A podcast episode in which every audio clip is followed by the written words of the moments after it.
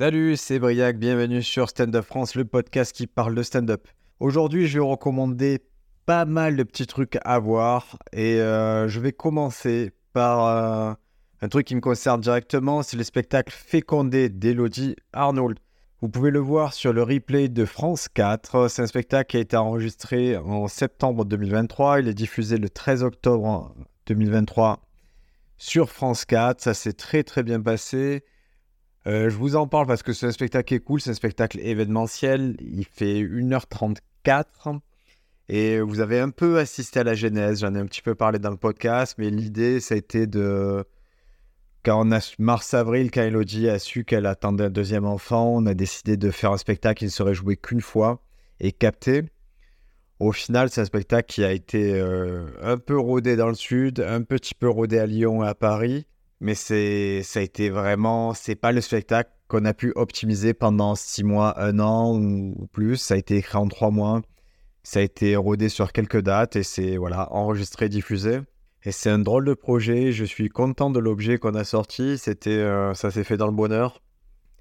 Et ça m'a, moi, ça m'a apporté vraiment un truc de me dire, tard, il y a des projets que tu peux faire et ça peut être cool du début jusqu'à la fin. Là, c'était le cas. Donc voilà, je vous recommande chaleureusement de voir le spectacle.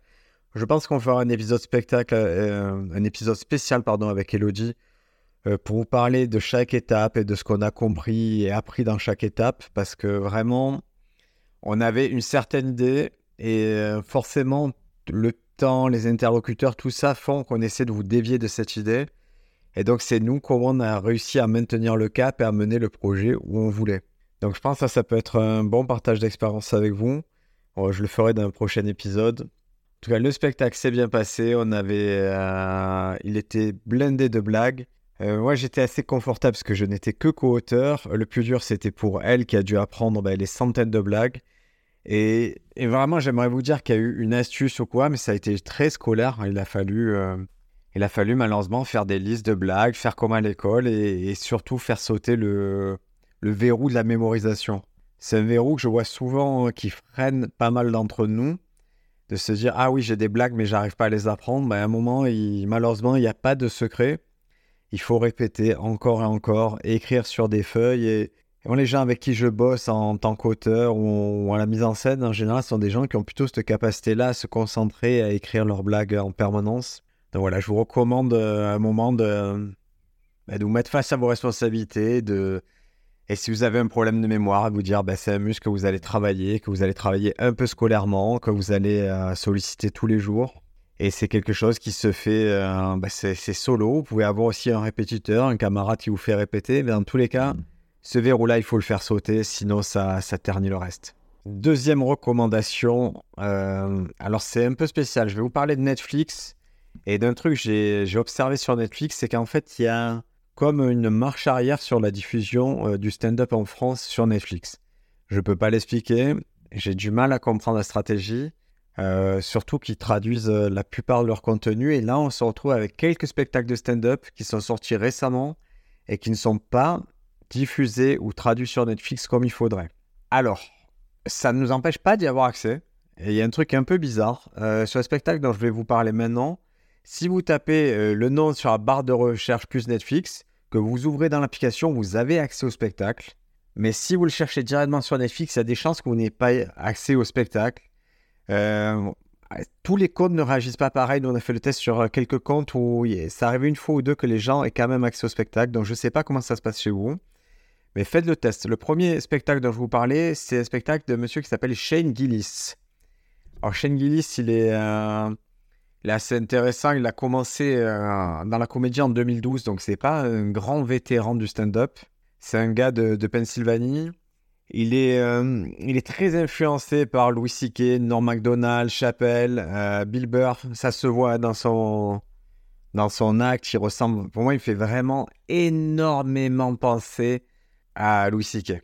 Et ce gars-là, ça fait un moment qu'on entend parler parce qu'il a sorti beaucoup de, trucs sur YouTube. C'est un bon client des podcasts aussi, mais il a choisi en 2021 de diffuser son premier special euh, direct sur YouTube. Ça s'appelle Shane Gillis Live in Austin. Et c'est euh, en 2021, l'année de sa sortie, ça a été classé vraiment dans les meilleurs specials de cette année-là. Donc c'est intéressant pour un stand-up qui n'est pas diffusé sur HBO, sur Netflix, bah, de, de, trouver en tout cas un écho chez les fans et les amateurs de comédie. Il est, il est bon client de chez Joe Rogan, on le voit souvent avec Marc Normand ou Harry Shafir, les, voilà, les humoristes qui comptent sur le web. Et il a sorti un deuxième spectacle là sur, sur Netflix, c'est sorti le 5 septembre 2023, ça s'appelle Shane Gillis Beautiful Dogs. Donc ce spectacle, si vous tapez Shane Gillis Beautiful Dogs sur votre barre de recherche, vous allez le trouver. Si vous l'ouvrez dans l'application Netflix, vous allez y avoir accès. Il n'est pas traduit, vous ne pouvez pas le trouver sous-titré en français, mais par contre, vous pouvez très bien le voir. Si vous mettez en favori et que vous décidez de le regarder sur votre télé, vous ne le retrouverez pas dans vos favoris. Je ne sais pas à quoi il joue Netflix, c'est un peu, euh, c'est un peu bizarre. Je suis quand même content d'y avoir accès, mais c'est frustrant de se dire que c'est juste une traduction qui nous sépare de, le voir. En plus, je pense pas que ce soit une question de droit pour le coup. Qui sait qui va préempter les droits sur cette comédie-là? Et je pense pas que ce soit ça non plus parce que ça fait. Euh... C'est pas le premier spectacle où ils nous font ça là et ça fait un petit moment qu'ils qui, jouent à ça. Je, je peux pas l'expliquer. Donc si quelqu'un a la réponse, s'il veut bien me la communiquer, je la transmettrai à tout le monde. Le spectacle est très très très bon. Le mec est drôle, le mec est en pleine possession de ses moyens. Moi, je l'ai vu avec un, invité qui a déjà qui est déjà venu dans le podcast. Euh, c'est Manu Bibar qui fait le Brace Comedy Tour avec moi. On l'a vu chez lui, on l'a vu d'une traite et on s'est marré, mais franchement, parce qu'on avait un mec en face qui était là pour rigoler et ça marchait. Alors c'est bête, je veux dire, c'est un peu débile même des fois ce qu'il fait, mais ça marche trop bien. C'est c'est juste, ça se voit qu'il est, il maîtrise qui il est, il sait ce qu'il dit, même quand c'est border, même quand c'est un peu idiot, il assume tout et c'est super intéressant. Donc c'est et si vous commencez à voir Shane Gillis sur vos recommandations YouTube ou quoi, vous allez voir qu'il a, il a tellement participé à des missions que ça ne va jamais s'arrêter. Vous allez rentrer dans un tunnel de Shane Gillis. Donc je vous recommande chaudement Shane Gillis Beautiful Dogs avec la petite astuce sur Netflix. Autre spectacle qui bénéficie de cette petite astuce à voir sur Netflix, c'est un spectacle de Marc Normand. Alors Marc Normand, c'est un gars euh, qui, a été un peu adoubé on va dire par Jerry Seinfeld, parce qu'à un moment, quand on a demandé qui c'est à Seinfeld qui est le meilleur humoriste de sa génération, il a, il a dit Marc Normand. Mais Marc Normand, ça fait 17 euh, ans qu'il fait du stand-up, c'est un gars de la Nouvelle-Orléans. Il a commencé en 2006 et c'est... Euh, on avait déjà vu une demi-heure de sa part euh, sur Comedy Central, sur le format qui s'appelle The Half Hour, qui est un très très très bon format, qui, qui existe encore, je crois, sur le Pass Warner. Vous pouvez le retrouver en fouillant un peu. Donc, euh, il, a, il a apparu chez Conan, il a apparu dans la Tonight Show, il a fait tous les late shows, il a, fait, il a participé aussi à l'émission Last Comic Standing, qui est une espèce de nouvelle star euh, de l'humour. Et il, a, il en est déjà à son quatrième special. Le précédent, il avait aussi fait le choix, comme Shane Gillis, de le diffuser directement sur YouTube. Ça avait été un carton monumental, c'était à la sortie du Covid. Et là, il sort un, un special qui s'appelle Sop to Nuts c'est sorti le 25 juillet 2023 sur Netflix. Alors c'était une sortie mondiale. Le jour à sortie, j'attendais comme un fou, je ne le trouve pas sur Netflix. Les jours d'après, je cherche, j'essaie de voir International Release, qu'est-ce qui se passe? Et ça sort pas et j'ai trouvé ma petite astuce là pour le voir. Donc pareil, vous pouvez le voir si vous tapez euh, Mark Normand Nuts Netflix. Vous trouverez, vous ouvrez l'appli, mais il n'est sous-titré qu'en anglais. Alors Marc Normand, il a un style un peu particulier. Il est, ce sont des blagues courtes. Euh, je suis un peu déçu du spectacle. Je trouve qu'il y a des bonnes blagues, mais j'ai eu du mal à. Je sais pas, il y a quelque chose. J'avais vraiment aimé Out to Lunch. Et, là, c'est pas. Il y a des bonnes choses et les blagues sont puissantes, mais j'ai eu du mal à, à m'accrocher à la personnalité. En fait, j'ai pas trouvé plus sympathique que ça. Alors que c'est un gars qui a l'air éminemment sympathique dans, les podcasts et tout. Là, il a quelque chose. La rencontre ne s'est pas faite avec moi sur, euh, sur ce special. Et c'est bizarre parce que euh, il a tendance à dévoiler pas mal de passages de son special sur les réseaux. Et, c'est vrai que quand je vois un seul passage, je me dis, putain, il est trop fort. Mais quand j'ai vu tout bout à bout, ça manquait de teneur pour moi. Il y a quelque chose qui, non, ça ça l'a pas fait. Ça, ça n'empêche que le mec, je le trouve toujours très fort, toujours très sympa. Il a fait un petit passage en France. Il s'est produit à la Seine-Barbès euh, là en début d'année scolaire. Et c'était. euh, c'est marrant de voir ce mec-là, il, quand il passe en France, il fait une scène comme la scène Barbès. Je trouve ça vraiment formidable de pouvoir voyager et continuer à se produire comme ça. Et pouvoir partager son amour des blagues. Donc voilà, Marc Normande, petit rendez-vous manqué pour moi sur Soctonuts. Mais un mec que je continuerai à suivre, un mec qui est super, super intéressant. Un gars qu'on va forcément voir au cinéma, je sens. Parce qu'il a vraiment le profil à, à l'ancienne de ces gars qui vont, euh, qui vont avoir une sitcom, qui vont avoir une série régulière, ça se voit qu'il est, qu'il tend vers ça. Allez, il y a encore quelques trucs à voir sur Netflix que Netflix ne partage pas avec vous. Il y a Jared Fried, euh, 37 and Single, qui est sorti en août. Il y a Country Wayne, A Woman's Prayer. Et il y a aussi Beth Sterling, If You Didn't Want Me Then. Donc ces spectacles, je ne les ai pas encore vus. Euh, je ne suis pas attiré plus que ça par, par les spectacles. Je pense que je verrai Beth Sterling parce que je l'avais vu dans Crashing, j'avais bien aimé. Crashing, c'est la série sur le stand-up de Pete Holmes. C'est une série que vous pouvez retrouver sur HBO, sur le Pass Warner maintenant en France, puisque le catalogue HBO était un peu ventilé et il est parti d'OCS. Donc maintenant, vous retrouvez la plupart des programmes qu'il y avait sur OCS sur le Pass Warner. Donc il y a, il y a la série de Pete Holmes, il y avait aussi son spectacle, son précédent spectacle, et, euh, et là, son nouveau euh, show, il va être sur Netflix, il sort le 24 octobre, donc il y a vraiment... euh, je trouve ça marrant, ces mecs qui changent de, plateforme en cours. Mais c'est intéressant, ça veut dire que bah, qu'ils qu'ils s'adaptent, qu'ils voient un peu... Je pense qu'à un moment, HBO, c'était prestigieux, il a fait la série, ça devait être dans son deal, et là, il se rapproche, je crois, de l'endroit où, malheureusement, où, je sais en tout cas, c'est un peu dommage que maintenant que ce soit Netflix qui ait la totale hégémonie euh, sur le stand-up. Mais c'est euh, voilà, il faut l'accepter. Donc euh, là, il a son nouveau spectacle, ça sort euh, 25 octobre sur Netflix. J'espère qu'il sera traduit. Euh, c'est une grosse star. Ça serait bizarre qu'il fasse une acquisition comme ça et qu'il la traduise pas en français. Mais peut-être qu'il y a une stratégie sur la comédie que- qui m'échappe. Encore une fois, si vous êtes un insider de Netflix, dites-moi ce qui se passe à le stand-up sur Netflix en France parce que parce que je vois pas ce que ça coûte à part traduire le truc. Il n'y a pas d'effort de promotion particulier. Ça adresse une niche qui est vraiment. J'entends que ce soit pas énorme, mais quand même, je, je suis. Ça, je suis super étonné des gens que j'appellerais du civil, des gens qui font pas stand-up, qui s'y connaissent en stand-up.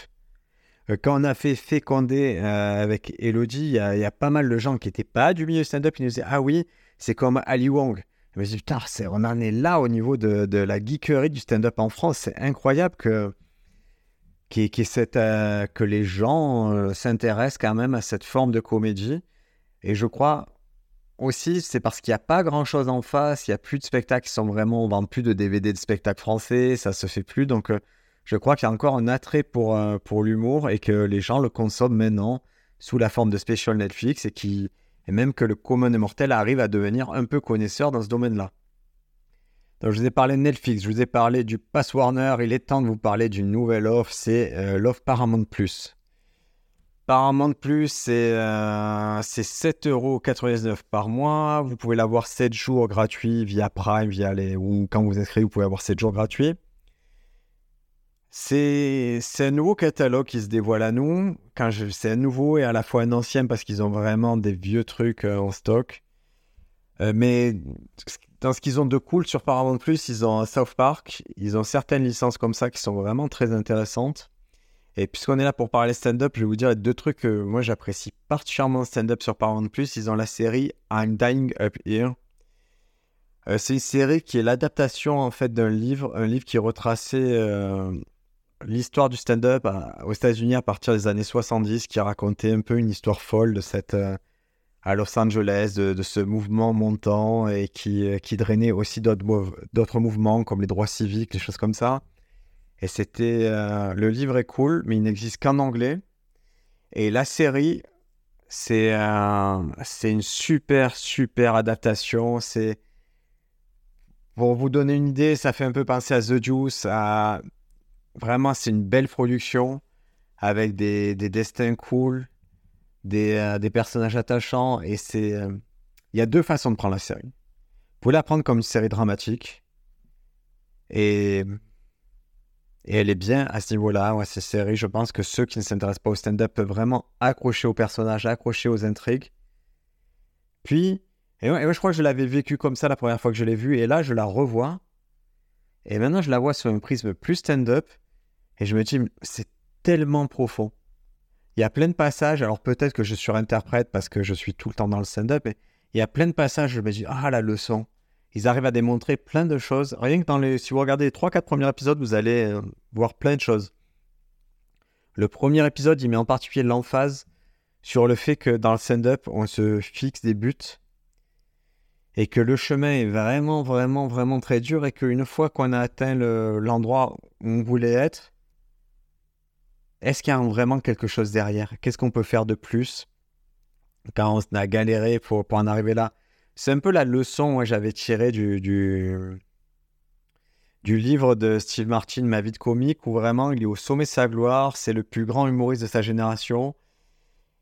Et puis un jour, euh, il, arrête. Du jour au lendemain, il arrête. Et, moi, j'avais compris entre les lignes, j'avais compris qu'il se sentait pas de refaire le chemin, de recréer un nouveau spectacle. Il voulait passer à autre chose. Et, là, il y a eu un peu ce côté-là des premiers épisodes de I'm Dying Up Here. Le deuxième truc qui, est, qui m'a sauté aux yeux, c'est que les situations qu'on trouve en France, euh, avec les comédies clubs, avec les relations qu'on a avec les comédiens, avec les découvertes de talents, avec les producteurs, en fait, c'est situation universelle euh, du milieu de l'entertainment. Et là, je retrouve tellement de trucs, une violence dans la série que je retrouve euh, dans les comedy clubs, que je retrouve dans le milieu euh, certaines fois. Alors, c'est très marginal, mais je les ai déjà vus, ces situations, ces situations où on essaie de te tordre le bras, ces situations où on te dit des bêtises, où on essaie d'orienter ta carrière d'une façon peu habile. Et je suis, voilà, je suis étonné que ça fasse autant écho avec la, vie de stand-upper 50 ans après par rapport aux, faits euh, décrits. Mais ça marche. Et dernier truc qui était, que je trouvais marrant dans le premier épisode, où il y a vraiment eu une belle démonstration, c'est un gars qui, euh, qui positionné euh, sur une soirée où on doit découvrir talent, on le met au bon endroit, tout est fait pour qu'il brille, et ce soir-là, il a ses meilleures blagues et il brille. Puis, il y a un moment, il prend un peu la grosse tête, il croit qu'il peut, qu'il peut cartonner dans toutes les conditions, il repasse dans des mauvaises conditions à 2h du matin, et là, il bide. Puis par la suite, il rejoue dans les bonnes conditions et il cartonne. Et en fait, ça montre bien que oui, le mec est fort, oui, il a un bon sketch, mais les conditions, ça, ça compte énormément et qu'à sketch égal, ben, il y a des sorts où ça va pas le faire, des, configurations où ça le fait pas. Et c'est universel aussi ce sentiment, se dire ben, j'ai beau avoir un bon set, tant que je suis pas bien positionné, tant que je suis pas placé au bon endroit, ça peut être compliqué. Donc I'm Dying Up Here, c'est une série que je vous recommande chaleureusement. Il y a deux saisons, malheureusement la série euh, n'a pas, pas eu troisième saison. Je pense qu'ils auraient pu un peu pousser, mais c'était peut-être trop de niche. Elle est d'un registre plus léger euh, sur Paramount+. Ils ont aussi le catalogue de la chaîne Showtime. Et donc, ils ont une série, une sitcom qui s'appelle White Famous. C'est euh, un sitcom avec pour héros un gars qu'on voyait beaucoup dans le Saturday Night Live, Jay Ferrara. Et c'est l'histoire d'un comédien stand-up euh, qui, qui veut devenir White Famous, c'est-à-dire aussi célèbre que les Blancs. Et ça arrive à une époque où ils disent eux-mêmes, c'est euh, l'hégémonie, c'est vraiment l'âge d'or de la diversité à Hollywood. Donc tout le monde veut saisir cette opportunité de mettre en avant cette diversité-là. Donc son agent lui fait faire des choix ou l'oriente vers des choix qui sont pas forcément les siens à la base, mais avec cette volonté de dire, hey, tu peux devenir vraiment un, grand joueur dans cet environnement. La série, ça reste une sitcom. Euh, c'est juste, il faut l'apprendre pour ce que c'est. Il n'y a pas de grand message. Moi, je trouve que ça marche trop, trop bien. C'est Pour moi, la sitcom, c'était le chemin euh, que faisaient avant les stand-uppers pour euh, se retrouver à la télévision. C'était le chemin logique. Ça s'est un petit peu perdu. Là, je trouve qu'ils ont renoué avec cette, euh, cette tradition-là. Et ça, ça marche super bien. Il faut savoir que c'est une série qui est marrante. Elle est située dans le même univers que la série Californication. Alors je sais pas, il n'y a pas vraiment de crossover, mais euh, c'est intéressant de se dire que ça existe au même endroit. C'est pour ça qu'il y a un peu une certaine folie euh, sur, sur des choses que vous retrouvez de Californication. Ouais, je vous dis, il n'y a que 10 épisodes, ça n'a pas été renouvelé. Euh, la série a une critique assez moyenne sur, sur les. Genre sur Metacritic, elle est à 50K sur 100, sur Rotten Tomatoes, elle est à 58%. Pourtant, je, vous assure, je, je regarde, c'est des petits épisodes d'une demi-heure, je le regarde avec grand plaisir. Donc, je vous recommande quand même très chaleureusement de regarder White Famous, c'est que 10 épisodes. Et ça se passe très bien, Pharaoh est drôle. Euh, il y a Jamie Foxx, il y a pas mal de il y a Jamie Foxx, alors tout simplement, pour une raison très très bête, hein, c'est que c'est censé être basé quand même sur la vie de Jamie Foxx. Jamie Foxx, on oublie qu'à la base, c'est un stand-upper et, plutôt un très très bon stand-upper avant d'être un comédien de cinéma, un mec nominé aux Oscars. Donc voilà, c'est cette adaptation-là, pour moi, ça marche. Euh, c'est sur Paramount, vous regardez ça, vous regardez deux épisodes. Si ça vous plaît pas au bout de deux épisodes, laissez tomber parce que c'est quand même euh, la même mécanique à peu près tout le temps. Allez, c'est terminé pour Paramount Plus. Donc zéro spectacle, je crois, de, stand-up. En tout cas, j'ai du mal à... Faut le dire, c'est n'est pas Netflix qui veut, dans le sens où c'est tous les autres plateformes sont dures à naviguer. Amazon, se sont un peu améliorés, mais OCS, c'est un calvaire. Paramount, c'est pas évident. Warner, c'est un calvaire de, de, se balader sur leur passe. Euh, la plateforme que je trouve très sympa à naviguer, c'est Canal. À la limite, voilà, c'est vraiment ça, c'est la seule réussite en plateforme haute que Netflix où on comprend à peu près où on est. Je vais vous parler un peu ce qu'il y a sur euh, YouTube et qui, et qui me travaille depuis un moment. Il y a deux programmes que je trouve vraiment, vraiment intéressants sur YouTube. Il y en a un qui implique un des acteurs de, de I'm Dying Up Here, qui s'appelle Andrew Santino. Andrew Santino, il a un podcast avec un autre humoriste qui s'appelle Bobby Lee. Le podcast, c'est Bad Friends. Et c'est vraiment un podcast conversationnel. Et je me rends compte qu'ils ont créé aux États-Unis une, un groupe de podcasteurs qui se donnent la force les uns les autres. Et ils ont créé vraiment un rendez-vous régulier qui est décliné euh, par les podcasts, par les shorts, par, par toutes ces petites choses virales qui, qui, peuvent venir à vos yeux. Et si vous commencez à voir ça, vous allez être bombardé de, de ces extraits-là. Ils sont drôles. Les mecs sont conscients de qui ils sont, mais surtout, je vois qu'ils ne circulent qu'entre eux dans les émissions. C'est-à-dire que, c'est-à-dire que Santino, on va le retrouver chez Rogan, on va le retrouver chez, euh, chez Andrew Schultz, et, et je vois que Bobby Lee, il, fait la même chose, ils vont se retrouver chez Segura, et je vois que tout ce réseau-là, c'est conscientisé, c'est-à-dire que j'ai entendu Bobby Lee dire on se donne la force entre nous, et il y a une vraie stratégie derrière ça. Et cette stratégie, elle est payante, elle est massive. Elle, euh, elle touche à l'international. Eux, ça leur permet de remplir, mais d'une façon incroyable. À chaque fois, ils ont des trajectoires un peu exponentielles avec leur podcast là. Et je, je vois bien que le, YouTube Game français fait la même chose, où c'est quand même un entre-gens euh, voilà, de gens qui s'invitent, qui se... Et j'ai l'impression qu'on n'a pas encore trouvé ce, ce rythme-là sur la partie stand-up en France. Et ceux qui font le meilleur network stand-up en France, ça va être le Floodcast. Oui, mais je trouve qu'il manque encore, il y a encore de la place pour du podcast de stand-up, du podcast avec des stand-uppers, mais pas du podcast comme Stand-up France où nous, c'est vraiment, on est dans la geekerie, on parle de stand-up tant qu'art. Je pense qu'il y a encore de la place pour des talks en France avec des stand-uppers, des mecs qui sont juste drôles, qui ont juste des avis, et qu'on prend plaisir à écouter. Et, je, crois qu'il y a tout un network qui va se créer dans les prochaines années. J'espère que j'en ferai partie parce que c'est quelque chose qui me qui m'intéresse beaucoup. Et je, trouve que c'est trop bien à faire. C'est intéressant au niveau des rencontres qu'on fait. C'est intéressant comme exercice à faire régulièrement. Donc voilà, j'espère que ça, ça, va un peu se fédérer, qu'on va se retrouver ben, régulièrement les uns chez les autres à pouvoir euh, proposer du contenu de qualité.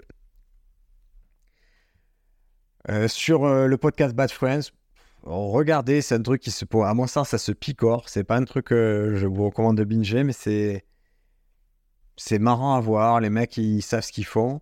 Le podcast, par contre, je vous recommande, et je sais même pas si je peux appeler ça podcast. Pour moi, c'est plus une émission. C'est Kill Battle. C'est un gars qui est assez féroce dans tout ce qui est euh, pour profaner les autres. Il est assez dur. Et il a aussi un special qui est sorti sur Netflix j'avais adoré, s'appelle One Shot. Il avait une particularité, c'est qu'il a été filmé avec une seule caméra sans montage. Et c'était un exploit. Et ça a été diffusé sur Netflix en 2016, puis retiré. J'ai jamais su vraiment pourquoi il avait été retiré de Netflix. Et je trouve ça dommage parce qu'il y avait un, il y avait un vrai truc avec ce spectacle, il y avait une vraie patte. Depuis la sortie, un autre special qui s'appelle Making Friends sur YouTube. Donc voilà, vous pouvez voir le matériel de Tony Hinchcliffe. En fait, en 2013, il a, il a lancé un concept de soirée Hinchcliffe. Euh, à la base, ça s'appelait pas, ça s'appelait pas exactement Kill Tony, je crois. Ça s'appelait Hinchcliffe Notes. Et le principe, c'était d'inviter des, euh, des humoristes pour faire un petit passage sur scène, un passage de, euh, de une minute. Et donc, lui, il a une table avec des invités et après, il débriefe le passage, il interviewe l'humoriste, il, se parle, il le vanne, il le met en avant. Ça fait un peu penser d'absolu au, système du field à Paris. Parce que les, gens qui viennent, je, crois qu'ils sont en partie tirés au sort. Donc vous allez le jour J à l'enregistrement et vous êtes tiré au sort. Et si vous avez la chance, ben, on vous dit vous êtes numéro 7 vous passez faire votre minute en septième. Et donc ça, c'est... Je ne sais pas si dès le début c'était comme ça, aujourd'hui c'est comme ça. C'est une émission qui met en avant une dizaine à chaque fois du d'humoristes. Euh, certains tirés au sort, certains sélectionnés. Chacun a une minute euh, pour se produire sur scène. Maintenant, dans le panel, c'est souvent des gens prestigieux. C'est-à-dire des gens qui notent, qui sont à la table euh, des invités. C'est souvent des gens trop, trop cool, des gens qu'on aimerait voilà, que des, vraies personnalités. Il va y avoir Joe Rogan, il y a eu euh, Kurt, euh, pardon, il y a eu euh, Post Malone, qui est Tom Segura, Theo Von, Dave Vettel, Doug Stanhope, d'un des humoristes, mais il n'y a pas que ça. Récemment, il y a aussi eu le champion, ça doit être poids, poids, léger, ou un peu plus léger que ça. C'est ce Ch Malé. Voilà, il y a des personnalités qui viennent parce que le show de toute façon est trop cool. Et voilà, ça, ça fait bien jet. Depuis, euh, depuis quelques temps, le show, il se déroule dans le Comedy Club de Joe Rogan à Austin, Texas, qui s'appelle The Community Mothership. Et je trouve ça tellement puissant, vraiment, d'avoir une émission enregistrée dans un comedy club. Cette émission qui met en avant des humoristes, mais qui met aussi en avant le comedy club. Je trouve qu'il y a quelque chose de très vertueux dans la programmation du, euh, Mothership à Austin. J'espère que, que ceux qui vont ouvrir prochainement des comedy clubs vont s'inspirer de ça.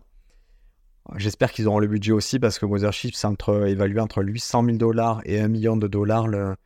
Le Comedy Club de Joe Rogan, il s'est vraiment fait plaisir. Il a fait un concept autour un peu des aliens, euh, de ses obsessions à lui. Mais je trouve qu'il a, on voit pas mal de vidéos, on voit qu'il a réussi à, mélanger un peu ses délires avec euh, une certaine tradition, avec un certain hommage à la scène stand-up. Donc voilà, Kill Tolly, ça s'enregistre là-bas. C'est une espèce de grande scène ouverte, une grande célébration stand-up. Il y a un groupe qui joue un, live derrière la musique. C'est un très très bon délire et c'est drôle parce qu'il a réussi à créer des petites stars de l'humour dans le sens où il a des mecs, des réguliers qui viennent chaque semaine présenter une nouvelle minute et, je trouve que c'est la forme, pour moi c'est la forme la plus agréable de stand-up, c'est-à-dire c'est une minute de blague. Les mecs qui reviennent dans une minute, vous n'avez pas le temps d'un. C'est 3, 4 blagues, 5 blagues. Mais c'est assez court, hein, mais ça marche. Il y a un gars là qui est. Euh, chaque fois, il est présente comme euh, un autiste qui s'appelle Hans Kim. Et qui, est marrant parce qu'il a, il est un peu. Il cache bien son jeu. Il a des blagues assez racistes au final. Mais ça marche super bien. il y a cet enjeu chaque semaine. Est-ce qu'il va rester le régulier? Est-ce qu'il remet son titre en jeu? Et donc, c'est un on va dire, une version plus moderne d'On demande qu'à en rire, sans thème imposé et, plus agréable, à voir. Ça me, ça me parle plus ce que je vois là. Euh, l'ambiance est très bizarre. Il y en a qui bouffent sur scène, il y en a qui fument sur scène, qui boivent sur scène. Il y a... C'est assez libre. Je trouve qu'on a trouvé le bon compromis entre euh, ce qu'on ne pourrait pas faire à la télé et ce qui est acceptable sur euh, YouTube. Et pareil, je suis super, super étonné qu'il y ait des gens qui ne soient pas du tout du milieu du stand-up, qui soient accro à Kill Tony. Et ça fait des, grosses audiences sur YouTube. Et ça crée des stars. Ça, ça permet, là, les prochains enregistrements, ils les font carrément dans des stades. Euh, ça s'est pas fait jour au lendemain. Ça a commencé en 2013. Là, on est en 2023. Maintenant, ils arrivent à remplir un stade. Mais je suis. Euh, c'est incroyable quand même de, voir cette progression-là. Et on voit qu'ils ont fait plusieurs lieux. Que c'était, euh, ça l'a fait à Washington, ça l'a fait euh, au Comedy Store, maintenant ça le fait au Texas. Il y a eu des enregistrements en Irlande, à Houston, San Francisco. Voilà, c'est un concept qui a évolué. Là, ça a l'air stabilisé au Texas et je pense pour, pour le meilleur. Mais c'est pareil, un exemple à suivre. Je ne sais, pas, sais pas qui peut porter un tel projet en France. Euh, parce que ça demande quand même des moyens, ça demande quand même une vision. Mais je crois que si on arrive à associer un nom fort, en tout cas une volonté forte à un lieu, euh, ça peut complètement satelliser le lieu. C'est quelque chose qu'aujourd'hui en France, euh, les comedy clubs ne savent pas faire. Ceux, qui le font le mieux, j'ai l'impression, la, transition digitale, qui sont plus mis en avant sur le digital, c'est le Paname. Et, mais c'est encore un peu particulier. Et je pense qu'il y a encore de la place pour les gros noms de comedy club, que ce soit pour la scène Barbès, pour le Fridge, euh, pour le Joke, pour euh, le Cartel, pour ces choses-là, pour tous ces comedy clubs qui existent en dur maintenant. Je crois qu'il y a encore une stratégie digitale à avoir en accueillant des émissions comme ça, en diffusant des, des shows comme ça. Euh, on va pas se leurrer, hein. Euh, choisir des comédiens d'un chapeau au hasard 10, ah, c'est pas un souci. C'est vraiment pas un souci en France, c'est pas un souci à Paris. Il peut y en avoir même 100 à chaque fois qu'ils viennent et on peut en sectionner que 10. Euh, et 10 qui sont plutôt drôles. Hein. Franchement, le, niveau, il a énormément augmenté. Moi, je, ne peux le voir qu'à l'oreille. le milieu stand-up, c'est un milieu que j'ai abordé en 2011-2012 en tant qu'auteur, puis en 2014 en tant que performeur. Et déjà là, je vois que le niveau a augmenté de partout. Et ça va faire que ça. Donc je crois que s'il y a une émission, s'il y a quelque chose qui accompagne ça et qui s'abstrait, pardon, qui se soustrait plutôt euh, au network, qui se soustrait aux plateformes et qui est sur YouTube, je crois qu'il y a encore un truc à faire à ce niveau-là. Et écoutez, si vous êtes chaud, il y a un marché à prendre, un marché qui a fait ses preuves. Et comme je le dis, si vous êtes un lieu, c'est tellement virtueux. Vous mettez en avant vos comédiens, vous remplissez plus les spectacles, vous faites connaître vos lieux à, l'international. Si en plus vous prenez le temps de traduire, et je, moi, je vois que des vertus à avoir une stratégie forte comme ça sur euh, YouTube. C'est un gros investissement, je le concède, mais, euh, je, je vois que ça pour faire pour sortir du modèle d'avoir des restars. Et il va falloir euh, quand même créer des modèles où on met en avant des gens plus, plus confidentiels, mais avec de la qualité. Donc, Kill Tony, ça sort chaque semaine sur YouTube. il faut être familier avec l'anglais. À chaque fois, il y a les sous-titres euh, automatiques de YouTube, ça marche, ça fait l'affaire, surtout si vous regardez. Honnêtement, si vous regardez que les sets de stand-up, c'est vu en 10 minutes, puisque c'est 10 personnes, une minute. Donc euh, voilà, vous pouvez l'avoir en accéléré. Et je crois qu'en fait, on peut aussi lancer des émissions comme ça et les faire progresser. On n'est pas obligé d'être directement dans une production de télé. On peut, on peut juste lancer, voir comment ça se passe, filmer avec des iPhones, c'est pas un souci. D'ailleurs, parenthèse, je vais répondre à une question qui est. Euh, qui est une des plus posées à mon sens sur Stand Up France, une question même mes camarades de stand-up me posent souvent, c'est avec quoi filmer les performances? Euh, Déjà, je crois qu'il faut, adapter son outil à, ce qu'on veut faire. Si c'est pour la télévision, ben, la télévision a certaines exigences, a certains cadres, certains standards techniques. Euh, dans ce cas-là, c'est pas vous en tant qu'être euh, individuel qui allez pouvoir fournir ces standards-là. Maintenant, si le délire c'est de diffuser vos sketchs, vos improvisations ou quoi sur les réseaux sociaux, à mon sens, un bon iPhone, ça suffit largement. Ah, pendant des années, j'ai filmé avec euh, une caméra, euh, c'est-à-dire un appareil photo qui avait cette capacité à, filmer, euh, très bon matériel. ça marchait bien, mais ça marche pas mieux que l'iPhone. donc voilà, si vous avez à partir de l'iPhone 10, ça marche largement aussi bien, voire mieux. Ça réduit beaucoup de, problèmes. Le son est assez parfait sur les iPhones. Pas besoin de, de micro supplémentaire. Ça aussi, c'est une question qu'on me pose beaucoup, le micro. Honnêtement, vous allez acheter un micro canon à 50 balles alors que votre iPhone, c'est un micro à 1200 balles. Donc, euh, j'ai tendance à dire aujourd'hui, un iPhone, c'est le plus simple. Vous mettez un petit pied, c'est discret, ça dérange personne, alors que la caméra, ça demande quand même une petite, une petite mise en place. Donc voilà, euh, si c'est pour répondre à cette question, filmez-vous à l'iPhone et, euh, et videz-le régulièrement sur un disque dur. J'essaie de filmer toutes mes performances et je les note. Garage Comedy Club, 12 euh, octobre.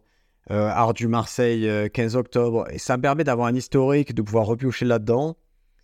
Et si j'ai voilà, si j'ai des trucs, je, me souviens, je le disais mieux une autre fois, je les ai, ça me coûte rien de le faire à chaque fois. Ça prend 3 secondes de me filmer et je décharge le téléphone au fur et à mesure pour pas me laisser envahir. Au niveau du montage, puisque c'est aussi un truc qui vous travaille souvent, euh, moi j'utilise Final Cut, je suis sur Mac, c'est un logiciel que j'ai payé. Bon, après, je, à la base, j'étais, j'étais formé au montage euh, dans les années 2000. Donc Final Cut, c'est une version cool de ce que je connaissais. Mais c'est, ça vaut 400 balles. C'est vraiment pour le commun des mortels. Il y a le logiciel qui est mis à disposition par l'équipe de TikTok qui s'appelle CapCut. Euh, ça fait les mêmes choses. C'est très facile, très intuitif. Donc je vous recommande chaleureusement CapCut. Vous pouvez monter directement sur votre téléphone. Moi je préfère, j'utilise CapCut quand j'utilise, j'utilise sur ordinateur parce que je préfère avoir un grand écran. Mais vraiment, c'est pour vos petites vidéos, vos petites capteurs ou quoi, n'hésitez pas. CapCut, à mon sens, iPhone plus CapCut, c'est la combo qu'il qui vous faut. Il y a des petits outils d'amélioration dans CapCut, d'amélioration d'image, d'amélioration de voix.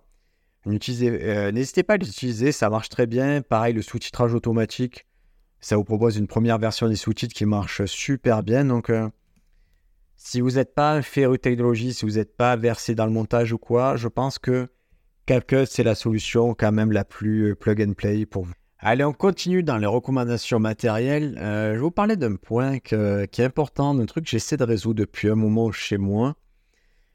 Euh, après avoir lu le livre de Rick Rubin sur la créativité, euh, je me suis rendu compte que j'avais instinctivement essayé de créer un environnement positif pour l'écriture. Et j'essaie de renforcer ça dans mon bureau. J'ai une pièce pour écrire, une pièce pour bosser. Et j'essaie de renforcer ça un maximum ces derniers temps parce que je me suis dit, j'aimerais que ce soit cool pour moi et cool pour n'importe qui qui vienne en résidence chez moi, euh, qui vienne écrire ou co-écrire un spectacle.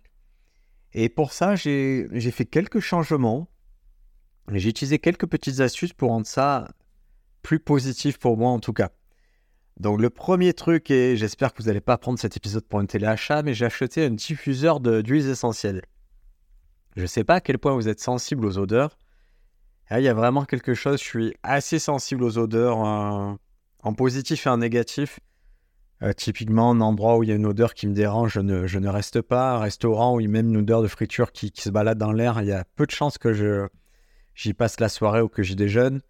Je ne supporte pas ça. Et de l'autre côté, les odeurs euh, agréables, elles me marquent. si quelqu'un a un parfum qui, qui, est sympa, ça me marque. Si dans un magasin, il y a une odeur qui, qui, est en train de flotter, qui, me parle, ça va m'inciter à être mieux dans le magasin. Donc j'ai pris ce petit diffuseur là. Et quand je dois bosser, je, allez, j'envoie, j'envoie des huiles essentielles. Ça fait comme une petite brume et, ça, ça flatte déjà un de mes sens. Le deuxième truc que j'essaie de travailler, c'est la lumière. La lumière, j'ai rien fait de fou. J'ai juste euh, une petite ambiance avec des, des LED euh, bleus et je peux changer la couleur, mais je, voilà, je suis bien, je la laisse en permanence, ça me fait du bien d'avoir ça dans le bureau. Et alors quand j'ai un fauteuil, en fait, j'ai fait comme un petit sanctuaire pour écrire. Et mes séances d'écriture actuellement, elles débutent à peu près toujours de la même façon. J'ai un journal, euh, un 5 minutes journal, c'est un journal de gratitude. C'est un truc que vous trouvez sur Amazon facilement. C'est, euh, je pense, j'en ai déjà parlé. C'est un journal que vous remplissez le matin en mettant les trois choses euh, pour lesquelles vous êtes reconnaissant. Euh, par exemple, je suis en forme, j'ai des projets et, euh, et je suis content que ma voiture marche bien. Après, il y a trois choses qui, qui, font que votre journée soit cool. Vous notez aussi, je vais m'entraîner, je vais écrire des blagues et, et je vais voir mon fils. Et après, il y a une affirmation positive, par exemple, je suis indestructible, le monde est devant moi. en fait, c'est pas, je, c'est pas tellement l'acte d'écrire ça, c'est pas, c'est pas ça qui me, qui fait que ma séance d'écriture euh, commence vraiment. C'est, c'est le fait de me poser et de devoir un petit peu réfléchir, euh, me focaliser sur quelque chose d'écrit. Ça me, hop, ça me met comme dans, dans la rangée mentalement pour euh, la disposition pour écrire le reste. Donc je commence toujours par ça. J'ai toujours les deux carnets. J'ai le carnet de gratitude et j'ai mon carnet de stand-up. Et hop, je commence par la gratitude et pouf, j'enchaîne directement avec le stand-up. Je me force à écrire. Et quand je dis je me force, c'est pas de la violence, c'est juste que ça y est, c'est le moment d'écrire. Et vous verrez un article sur Stade de France qui parle de ça. C'est moi, j'écris pas parce que je suis inspiré, j'écris parce que c'est le moment d'écrire. Et, et je suis devenu beaucoup plus productif. Que ce soit en termes de quantité ou de qualité, je trouve que j'ai réussi à améliorer mon écriture en étant euh, vraiment tous les jours à revenir dessus sans violence, dans cet environnement positif où j'ai mes petites lumières, euh, j'ai mes, euh, mes petites odeurs, mes petits mes carnets. Donc voilà, je, je remplis les carnets au fur et à mesure, je les range. maintenant, je dois franchir l'étape d'après, c'est-à-dire de pouvoir jouer une partie de ce qu'il y a dans le carnet, de pouvoir jouer sur scène. Mais ça, c'est un autre temps, c'est quelque chose que je résous par la suite.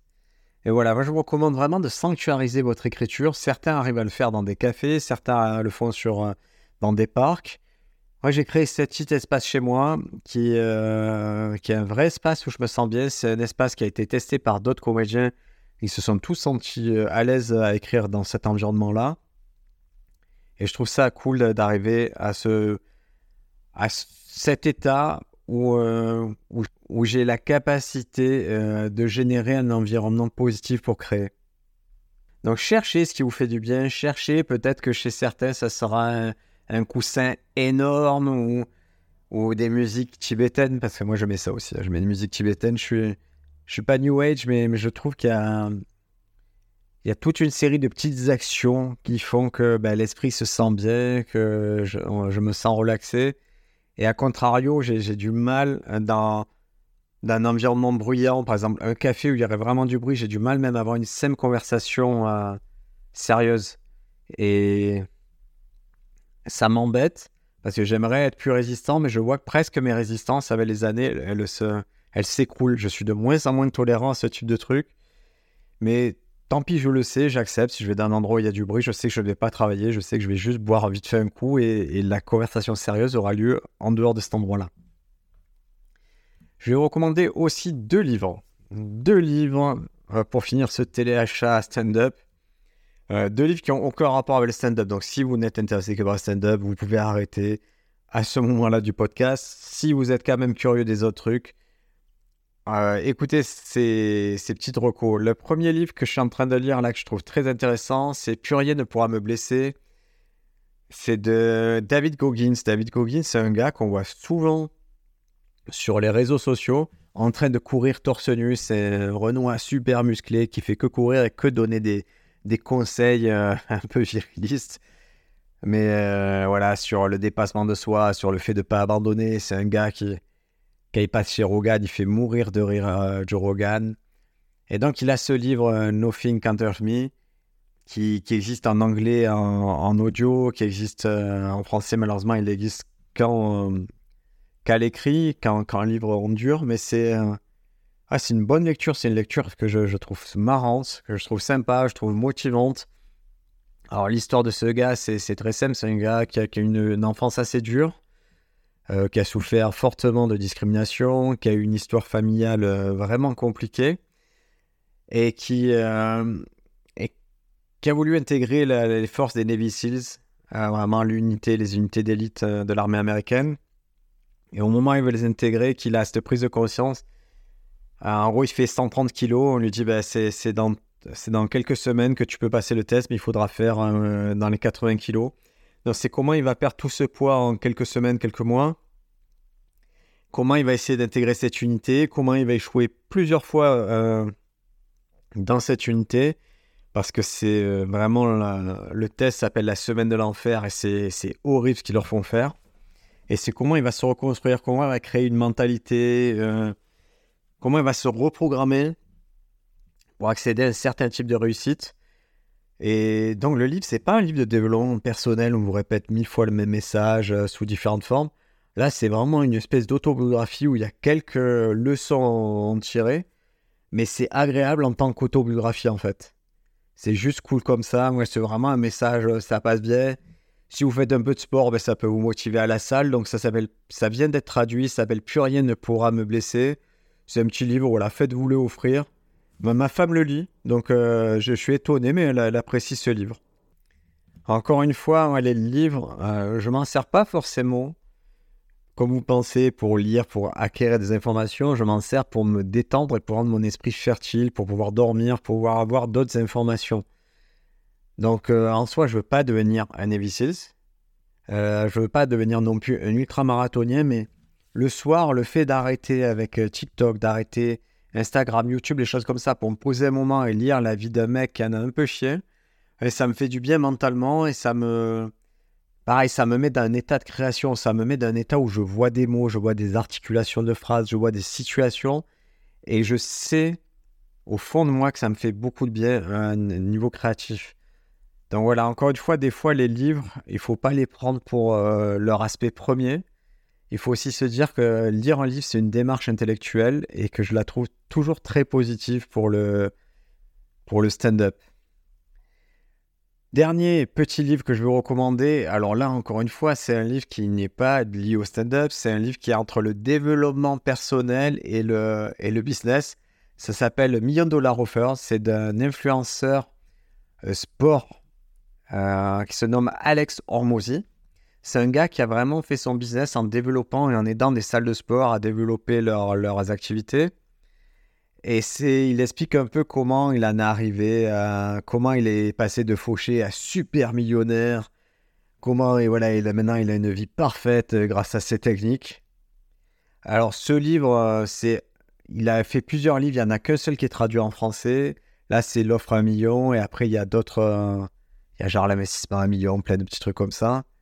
Mais l'offre à million, elle est marrante parce que c'est un livre sur comment identifier euh, en gros les, besoins des clients et comment y répondre avec une offre imparable. Et je trouve qu'en stand-up, ça fait quoi pas mal de choses en moi euh, dans le business du stand-up. Et, euh, et ça a eu la vertu de me faire réfléchir, me dire est-ce que tu proposes la bonne chose aux bonnes personnes, dans le bon format? Donc le livre est assez simpliste. Il se lit en une heure, une heure et demie. Euh, ça, je pense pas que ça éclate tout le monde. Moi, c'est vraiment toujours les aventures. J'aime bien les aventures entrepreneuriales. Euh, j'en tire du bon. Je trouve qu'il y a des schémas qui sont assez simples. Et je trouve que c'est la bonne façon d'aborder un projet entrepreneurial avec se dire c'est quoi mon offre. Même vous, en tant que. Si vous êtes humoriste, si vous êtes stand-upper, vous dire ok, qu'est-ce que je suis? Est-ce que je suis un produit? Est-ce que je suis un produit culturel? Est-ce que c'est mon spectacle qui est un produit et moi je suis l'artisan du produit? C'est vraiment intéressant à vous dire, je réponds à quelle offre, je réponds à quelle problématique en, faisant des blagues. Et c'est quelque chose d'assez profond. Euh, je trouve quand on est humoriste, ça vaut le coup de temps en temps se poser des questions et se dire, ok, c'est quoi que je fais? Moi, ça m'arrive d'avoir ce syndrome et ça... Je pense que ça m'arrive une fois par an, de temps en temps, avant de monter sur scène, de me dire, c'est bizarre ce que je fais. Oh là là, je vais être appelé là, je vais, j'ai les mains dans les poches. Et ces gens-là ont payé pour me voir, moi, arriver les mains dans les poches et raconter mes petites histoires. Et, la plupart du temps, je pense pas, mais quand j'y pense, je trouve ça un peu absurde. Mais quand j'arrive à le, poser intellectuellement, ça, ça, me rassure. Je me dis, ah oui, non, mais en fait, il y a une demande sur ce type de divertissement. Euh, toi, tu as une offre sur ça, tu l'as adressé de telle façon, tu as construit une image de telle façon. Donc voilà, le livre d'Alex Hormozy, c'est l'offre à 1 million de dollars, ça vaut genre 12 euros en Kindle. C'est pas, c'est pas le livre du siècle, mais c'est assez intéressant pour s'y intéresser. Ceux qui. Alex Hormozy, il a aussi très très bien adressé ses réseaux sociaux. C'est, je crois que c'est le premier mec à avoir animé euh, ses sous-titres. Bon, maintenant, il y en a un peu partout, les sous-titres comme ça, mais voilà, il a eu des idées assez novatrices sur, euh, sur la façon de communiquer. Et je crois qu'il y a toujours du bon à prendre dans les livres de, de business ou de développement personnel. Et encore une fois, la lecture, considérez ça comme euh, un faisceau de petits outils pour vous aider dans votre stand-up. Euh, de la même façon que voir un film, ça peut vous aider, regarder des vidéos euh, sur YouTube, ça peut vous aider. La lecture, c'est une autre façon de vous aider. Ça vous fait rentrer du vocabulaire, ça vous fait rentrer de la structure de phrase, ça vous fait réfléchir et surtout, ça vous fait un temps calme quand je lis, je ne peux pas voir les notifications, je ne peux pas répondre aux choses de l'immédiat. Et cette petite bulle-là, elle est très, très, très euh, favorable à un esprit fertile. Donc voilà, je n'échangerai pour rien au monde ce petit rituel de, lire euh, quelques livres ou quelques pages d'un livre avant de me coucher. Et c'est quelque chose qui est recommandé aussi par tout ce qui va être science du sommeil. Donc si vous avez des problèmes pour dormir, euh, je vous rappelle, l'astuce c'est euh, de mettre une alarme une heure avant de l'heure du coucher souhaité et à partir de là couper les écrans, faire un truc un peu rituel, lire, respirer, euh, faire le journal de gratitude, écrire un peu, mais tout ça, ça, se, ça peut se prévoir et ça peut contrer des petites euh, problématiques que vous avez.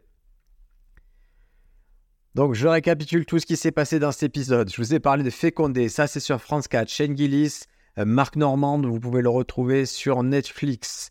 Sur Paramount Plus, les trucs cool à voir, c'est I'm Dying Up Here et, et White Famous avec Jeff Arawa. Sur YouTube, je vous recommande fortement de regarder les trucs que fait euh, Santino. Ça s'appelle Bad Friends avec Bobby Lee. Vous pouvez voir Kill Tony qui est euh, un talent show un peu, un peu cool sur YouTube. Ça sort chaque semaine. Ils en sont à plus de 600 épisodes. Au niveau des petites recommandations matérielles, je vous ai dit pour filmer, on prend un iPhone. Pour monter, on utilise CapCut. Pour sanctuariser vos séances d'écriture, je vous recommande fortement le journal de 5 minutes. Le petit diffuseur d'odeur, ça vous fera, ça peut vous faire que du bien. Et les lectures, on n'a plus rien ne pourra me blesser de David Goggins et l'offre à 1 million euh, d'Alex Hormozy. Les amis, c'était le retour du podcast Tête de France. On va repasser en plus régulier. J'ai une série d'invités là qui vont venir vous parler d'autre chose que de petits objets à vendre. Au plaisir de se revoir sur les scènes. Ciao